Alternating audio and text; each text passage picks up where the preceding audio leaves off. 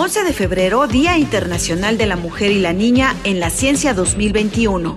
La Benemérita Universidad Autónoma de Puebla reconociendo el rol fundamental de las mujeres. También en esta facultad fue secretaria de Investigación y Estudios de Posgrado y fundadora del Centro de Estudios de Género. Sus líneas de investigación son filosofía práctica, Feminismo y Estudios de Género, Estudios Transmodernos y Discursos Alternos.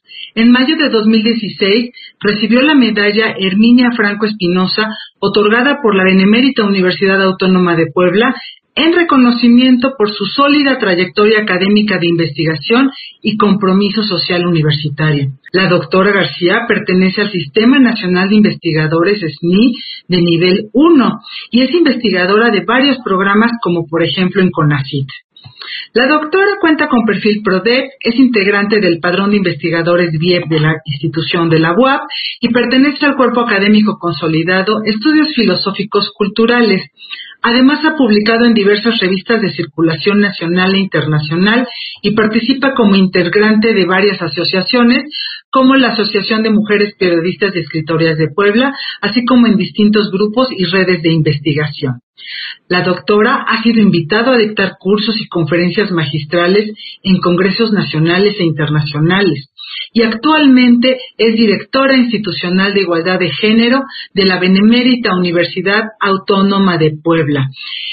En esta ocasión impartirá la conferencia titulada La necesidad de nuevos referentes simbólicos y del uso del lenguaje incluyente para el fortalecimiento de la educación de las niñas. Doctora, es un honor tenerla con nosotros. Bienvenida.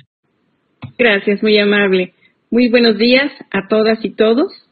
Deseo, agradecer de forma particular al maestro Ángel Cecilio Guerrero Zamora, director de la Facultad de Ingeniería, así como a la maestra Ana Elena Posada Sánchez, secretaria de Investigación y Estudios de Posgrado de la misma facultad, por su amable invitación a participar con ustedes en este día tan importante para el desarrollo de las mujeres y las niñas en el ámbito de la ciencia. Iniciaré con un epígrafe que considero significativo. Siento que mi destino es servir a la verdad, es decir, a la ciencia y abrir el camino a las mujeres, porque es lo mismo que servir a la justicia. Sofía Kovalskaya primera mujer matemática que obtuvo una cátedra universitaria en la Universidad de Estocolmo en 1884. Ha pasado más de un siglo desde enunciar estas palabras. ¿Qué ha pasado desde entonces? ¿Cuál es la situación de las mujeres hoy en día en el ámbito educativo? Diversos diagnósticos internacionales y nacionales sobre educación siguen dejando ver las desigualdades con respecto no solo al acceso de la educación, sino sobre la permanencia y profesionalización de las personas, particularmente de las mujeres. Estas desigualdades tienen que ver con diversos aspectos económicos, sociales, culturales y, desde luego, de género. Si bien en la mayoría de las universidades, incluida la nuestra, la, la matrícula y eficiencia terminal de las mujeres rebasa el 51%, del total de ingresos y término de las carreras a nivel superior y maestrías, si analizamos más detenidamente, vamos a encontrar que aún existen brechas de desigualdad en algunos aspectos. Por ejemplo, los que tienen que ver con los espacios educativos en donde la presencia y permanencia de las mujeres es menor, como es el caso de las llamadas ciencias duras o abstractas como es la filosofía. Es más, esta situación se acentúa a nivel de posgrados e ingreso al Sistema Nacional de Investigadores, en donde no hemos alcanzado ni el 40% del padrón. La Agenda 2030 eh, para el Desarrollo Sostenible de las Naciones Unidas, en su objetivo quinto, plantea que se tiene que lograr la igualdad entre los géneros y empoderar a todas las mujeres y niñas en los ámbitos de la vida, incluyendo de forma prioritaria la educación como un derecho habilitador y facilitador en el ejercicio pleno de los derechos humanos. Este propósito rebasa el ámbito educativo e impacta directamente el productivo económico, porque las mujeres profesionales generalmente trabajan en los mismos ámbitos educativos en donde se formaron y pocas son las que trascienden a trabajos externos de competencia de sus propias áreas. Por otra parte, si analizamos los sectores de pobreza y extrema pobreza, como el rural, la deserción escolar de las mujeres es muy alta. Por ello tenemos que seguir trabajando en el diseño de estrategias que efectivamente permitan tanto el acceso de las niñas y las jóvenes y las mujeres a estos ámbitos poco explorados, así como propiciar cambios epistemológicos y por ende conductuales que nos lleven a conformar una sociedad igualitaria, inclusiva y libre de violencia. No es gratuito que el mensaje de hoy de las señoras Andrei Azuley, directora general de la UNESCO, y eh, Funil Niamblo, eh, directora ejecutiva de la ONU, en su mensaje conjunto con motivo del Día Internacional de las Mujeres, la Niña y la Ciencia 2021, haya planteado lo siguiente, la cito. Para que las políticas y los programas en materia de igualdad de género sean realmente transformadores, deben eliminar los estereotipos de género mediante la educación, cambiar las normas sociales, promover modelos positivos de mujeres científicas y sensibilizar a las más altas instancias de adopción de decisiones. Tenemos que lograr no solo que las mujeres y las niñas participen en los ámbitos de ciencia, tecnología, ingeniería y matemáticas, sino que además estén capacitadas para dirigir e innovar y que cuenten con el apoyo de políticas laborales y culturales institucionales que garanticen su seguridad. Tengan en cuenta sus necesidades como madres y las incentiven para avanzar y prosperar en sus carreras. Termino la cita. En este sentido, me referiré primero a dos aspectos que considero sustanciales. Por una parte, el lenguaje inclusivo y por la otra, los referentes simbólicos representativos de las mujeres. Uno de los factores menos considerados en los procesos de enseñanza-aprendizaje en la infancia es el lenguaje incluyente, entendido por lenguaje incluyente aquel que hace referencia a la diferencia sexual en el uso de las palabras. Para Amparo Tuzón, la diferencia sexual y su relación con la diversidad lingüístico-discursiva no es simplemente un hecho individual, sino que participa de las características sociales y culturales.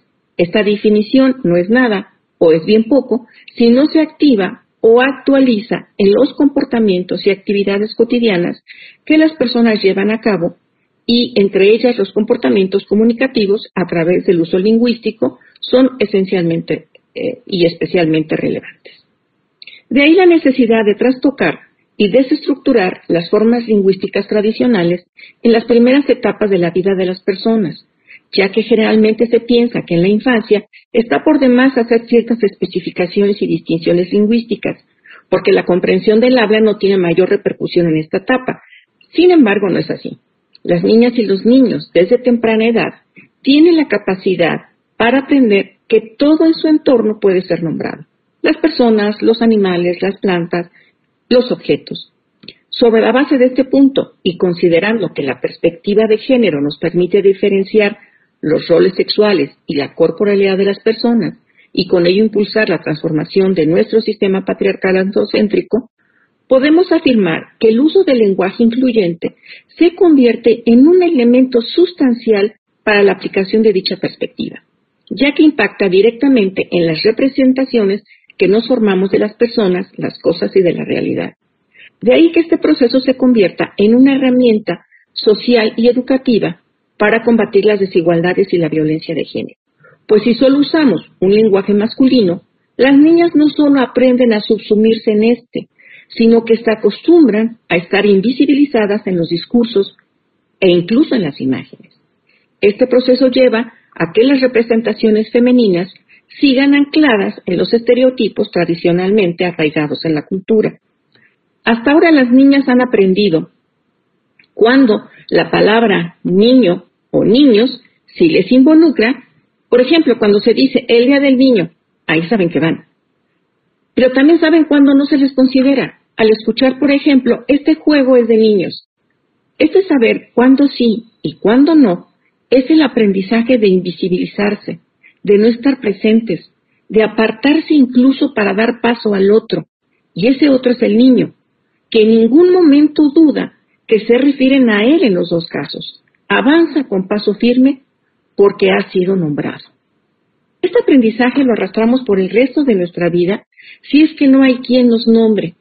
De ahí que muchas mujeres científicas o literatas hayan tenido que ceder los créditos de su producción a sus parejas, o bien buscaron un seudónimo masculino para que sus obras fuesen aceptadas. Si a esta situación le aunamos los referentes simbólicos dados a través de imágenes de participación política, educativa, etcétera, lo que encontramos son referentes nuevamente masculinos. Las mujeres no son visibles. Las imágenes en las historias de las profesiones, de los movimientos históricos y del desarrollo de la humanidad no dejan ver a las mujeres como científicas, matemáticas, ingenieras, filósofas, combatientes, líderes, etc. Y en muchos casos, cuando aparecen las imágenes de las mujeres profesionistas, por ejemplo a través de la publicidad, siguen anclados los estereotipos comerciales que imperan. Mujeres jóvenes, delgadas, blancas, con un portafolio en la mano, eso sí. La asociación de las mujeres reales profesionales poco las encontramos. ¿Cómo puede entonces una niña asociar estos referentes si las mujeres con las que convive, así sean profesionistas, seguramente no son como las imágenes que representan? De ahí que sea tan importante cambiar las representaciones anacrónicas y desvalorizadas que aún se siguen haciendo con respecto de las mujeres. Como plantea Lola Luna, la cito, la representación de las mujeres parece estar condicionada históricamente por un observador masculino que se constituye en uno de los elementos de esa representación. Es decir, las mujeres son representadas de una manera diferente a los hombres, no por lo femenino, porque lo femenino sea diferente a lo masculino, sino porque se asume que el espectador ideal es masculino y la imagen de las mujeres está diseñada para agradarle. Termina la cita. En ese sentido, si los hombres tienen el poder de la palabra y el poder de la mirada, ¿qué miran las mujeres? Pasividad, sumisión, su propia construcción. De acuerdo a Lucila Cornell, el que una o uno sea educado como hombre o como mujer afecta casi todos los aspectos de la vida en nuestro mundo actual. Las espantosas estadísticas recogidas por activistas comprometidas con los derechos humanos muestran cómo las mujeres están sometidas en un número alarmante de forma cotidiana, a una mortalidad prematura a causa del hambre, la falta de atención, la violación, la violencia doméstica, el que se les impida por la fuerza el acceso a la educación y el que se les niegue el derecho a trabajar, y agregaría yo, y el feminicidio que sigue expandiéndose. Esta es una constante en el mundo. Otro aspecto importante a destacar es la naturalización de las representaciones observadas. La naturalización que se hace de las mujeres tradicionalmente desvalorizadas es el resultado de que la exposición se prolonga en ciertas escenas. Nos acostumbramos a los roles de las imágenes, a los escenarios, a las situaciones e incluso al no pasa nada si las representaciones implican violencia contra las mujeres. En tanto que las representaciones inducen también las actitudes, entonces podemos ver la referencia si naturalizamos una representación que está violentando a las mujeres, entonces podemos asumir que así son las cosas y reproducimos esto, esta situación. Como contrapunto, podemos decir que ha sido gracias al trabajo de las feministas y recientemente a los observadores de violencia hacia las mujeres que se ha hecho visible el papel que juegan las imágenes desvalorizadas de las mujeres y la necesidad de estos referentes, de cambiar estos referentes, en tanto que se hace notar la identificación que el receptor puede tener hacia las imágenes que observa. De ahí la necesidad, en verdad, de hacer estos cambios. Las imágenes se perciben desde una estructura sociocultural ideológica. Tanto a mujeres como, hombres los lleva a identificarse con estas, aceptando la condición y la violencia como una forma natural, y lo pongo entre comillas desde luego, de ser y relacionarse. De igual manera, no habrá que perder de vista que la cultura y el pensamiento dominante difícilmente se pueden cambiar. Por lo tanto, las imágenes dominantes siempre recaen en lo masculino. De ahí la necesidad de trabajar muy fuertemente eh, sobre las masculinidades el valor aplicado para las mujeres tiene que ver con la identificación dual con la, eh, con la que siempre se ha representado a las mujeres la maternidad y la belleza, por ejemplo. Desde luego la belleza estereotipada, que se mantiene en la cultura y que no es real. La madre y la mujer seductora, como contrapartes, la mujer buena, la perversa. ¿Y en dónde encontramos las imágenes y referentes de las mujeres profesionistas, las mujeres de ciencia, las filósofas, las literatas, astrónomas o las ingenieras. Pocas las hay, o bien, cuando las hay, no las queremos ver y menos representar. Esto se da porque el imaginario simbólico es determinante, pues representa el sistema de dominación que también es simbólico, desde donde también se genera la violencia simbólica. Según Pierre Bordeaux, el poder es el que da lugar a la violencia simbólica, pues ésta oculta las relaciones de fuerza verdadera. La violencia simbólica es indirecta, invisible, soterrada, subyacente, implícita o subterránea. Según Bourdieu, la violencia simbólica es, cito, todo el poder que logra imponer significados e imponerlos como legítimos, disimulando las relaciones de fuerza en que se funda su propia fuerza. Añade su fuerza propia, es decir, propiamente simbólica en esas relaciones de fuerza. Termina la cita. El poder simbólico, entonces, busca pasar de las relaciones arbitrarias de clara dominación a relaciones legítimas, inculcando cierta cosmovisión arbitraria. De ahí que la violencia simbólica actúe como un medio en los grupos sociales. Y esto es lo que estamos viendo precisamente en la relación, las imágenes eh, sobre violencia hacia las mujeres con la acción de esa violencia. Por ello es importante identificar los prototipos binarios que desvalorizan y desigualan a las mujeres para dejarlos atrás. Una de las formas de romper esta cadena ancestral de lenguaje, representación y discurso es utilizando un lenguaje incluyente en los discursos construidos. El uso del lenguaje sobre la base de la diferencia sexual, las niñas son nombradas y representadas. Las imágenes imágenes que se derivan de este proceso modificarán las estructuras conceptuales estereotipadas, dando paso a figuras y descripciones de mujeres diversas, no ancladas a los roles tradicionales ni a los estándares de belleza publicitarios. Si además hacemos referencia de ellas en la academia, citándolas, incluyéndolas en nuestras bibliografías, considerando sus aportes en nuestros planes y programas de estudio, contribuiremos a que los imaginarios infantiles cambien que las mujeres no se sientan ajenas en un espacio mayoritariamente masculino y desde luego que estas situaciones impactarán en el propio desarrollo social de nuestros ámbitos universitarios. Este es uno de los aspectos más importantes a considerar para el ámbito de nuestros referentes, tanto en el discurso como en las representaciones. Desde luego que el proceso es muy complejo, es una tarea por demás ardua y constante. Para ahondar más en la problemática, daré, como se dice, una vuelta más a la rueca. Y esta tiene que ver con el que las propias mujeres también generamos formas discriminatorias de relaciones entre nosotras mismas, y estas hay que cambiarlas. El asumir un lenguaje diferenciado, incluyente, tiene que ver también con el reconocimiento simbólico de las propias mujeres, es decir, el de la línea materna. Ello significa hacer un rescate de la revaloración de los saberes femeninos para que los imaginarios tengan un sustento real en las mujeres que han forjado y coadyuvado con su ser y hacer en la historia de la humanidad. Este proceso generará, generará un el llamado afidamento, término acuñado por el colectivo de feministas italianas de la librería de Milán, entendido como la práctica social entre mujeres que permite que encuentren en sí mismas la fuente de su valor. En este sentido, el afidamento recupera a las madres, propias o no, en su función simbólica de transmisión de conocimientos con relación a las hijas. Para Luisa Muraro es necesaria la recuperación del orden simbólico de la madre, es decir, renombrar, reintegrar la memoria femenina, lo que significa conformar una cadena de reconocimiento madre e hija, tanto real como simbólica. Y en la simbólica entramos quienes somos docentes. Sería a partir de este proceso que no solo se logre abrir las estructuras conceptuales hacia la aceptación de la diferencia y la diversidad de las personas, sino que nos permitirá nombrarlas y representarlas sin exclusiones. En el caso de la docencia, esto resulta ser un aspecto fundamental en las dos direcciones.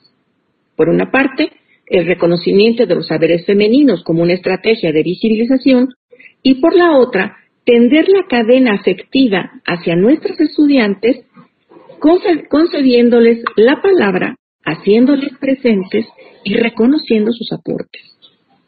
Hablar Comunicarnos apuntando la diferencia sexual nos lleva a la vez a actuar la diferencia sexual en efectos de autodefinición y de libertad, pues nos ofrecen las definiciones y representaciones del ser mujer, convirtiéndose este proceso en una condición de libertad que suprime las desigualdades, pues el orden simbólico pertenece indudablemente a las estructuras profundas de la realidad humana que nos hacen ser así o así sin que nosotras o nosotros lo sepamos. Asumir estas dinámicas y compromisos nos llevará a generar nuevos espacios de libertad y saber. Y para lograrlo es fundamental la solidaridad entre mujeres, o como bien lo llama Marcela Lagarde, la sororidad, entendida como la solidaridad entre las mujeres, que es la ayuda mutua. De acuerdo con Marcela Lagarde, la palabra sororidad se deriva del hermandad entre mujeres. Es percibirnos como iguales para poder aliarnos, compartir y sobre todo cambiar nuestra realidad. Lo más importante es que la sororidad tiene implícita la transformación de las relaciones entre las mujeres y despliega nuevas posibilidades de vida. Esta se puede llevar a cabo no juzgando nuestra apariencia física ni las de las demás. Tener siempre presente que las decisiones sobre nuestro cuerpo son solo nuestras, respetando las formas en que las demás eligen vivir su sexualidad omitiendo calificar y o cuestionar esas elecciones. No justificar bajo ninguna circunstancia, por favor, el acoso o la violencia hacia otras mujeres. Evitar reproducir ideas y juicios sobre nosotras como que somos débiles, dramáticas, histéricas, ya no más. Siendo amables y generosas con las demás, e incluso cuando una mujer nos quiera hablar mal de otra, expliquémosles el grave error que está cometiendo al dejar de ser una aliada. Al conservar, al conversar con nuestras amigas, incluyamos temas de autocuidado. Generemos una red de seguridad con nuestras compañeras, amigas, alumnas. mantengámonos en comunicación, estemos pendientes de nuestras ubicaciones y, y tengamos planes de contingencia. Hagamos lo que está en nuestras manos para crear los propios espacios seguros aliarnos, cuidar y sanarnos. Pero también sigamos exigiendo al Estado a las instituciones que garanticen nuestro derecho a una, libre, a una vida libre de violencia. La exigencia de que las mujeres sean valoradas como personas libres e iguales es una condición para la estabilidad legítima de una comunidad y por ende de la sociedad. En palabras de Amelia Valcárcer, generemos una sociedad asertiva. Esto es, cito, la, perdón, la solidaridad por encima de las antipatías, la insolidaridad y las, y las distancias políticas. La solidaridad por encima de las diferencias ideológicas. Ese tipo de solidaridad es necesaria. Ya no más esos refranes comunes de mujeres juntas ni difuntas o la peor enemiga de una mujer es otra mujer. Necesitamos una solidaridad asertiva, pues todavía somos un colectivo emergente y en situaciones de vulnerabilidad por la violencia que aún se ejerce hacia nosotras. Por ello, para solventar el déficit cuantitativo y cualitativo de las mujeres con respecto de los hombres, la solidaridad, la sororidad y el afidamento son absolutamente imprescindibles. Si no ponemos en práctica esos aspectos, no avanzaremos nada, ni individual ni colectivamente. Depende de nosotras convertir la utopía de ayer engendrada por nuestras madres y abuelas simbólicas y reales para darles un nuevo sentido a la realidad. Hasta aquí hemos apuntado por lo menos tres aspectos fundamentales para potenciar el desarrollo social y también formativo de las niñas, las jóvenes y las mujeres. El lenguaje incluyente, el cambio de referentes imaginarios y simbólicos y el desplegar el orden simbólico de la madre a través del afidamento y de la sororidad. Afortunadamente ya son muchos los textos que hoy existen para apuntar estas estrategias, de tal suerte que para echar a andar realmente las dinámicas pro igualdad, aplicar la perspectiva de género e implementar el uso del lenguaje incluyente, el cambio de referentes y la sororidad, necesitamos no solo voluntad personal, sino política también, para que de esta forma se genere un movimiento que poco a poco cree mejores y diversas expectativas para las niñas y jóvenes en particular, y para todas las personas en general, en tanto que nombrar y representar hace posible visibilizarlas, reconocerlas y crear referentes de representación que motiven e impulsen las perspectivas significativas del desarrollo de la vida de las propias mujeres y de las niñas. Muchas gracias. Doctora, muchísimas gracias. Definitivamente, como lo mencionó usted en ese resumen de los tres puntos, es un tema que urge atención para que podamos evolucionar como pues como sociedad pensando ahorita en nuestra querida Puebla pero pues en México y, y en el mundo el resto del mundo se escuchan muchas situaciones le agradecemos una vez más como era de imaginarse, hay muchísimas preguntas, estamos un poquito apretados de tiempo, entonces si está usted de acuerdo, se las enviaremos más adelante para dar respuesta al auditorio. Le agradezco en nombre de la Facultad de Ingeniería, eh, muchísimas gracias por su invaluable participación. Gracias. Muchas gracias, muy buena tarde.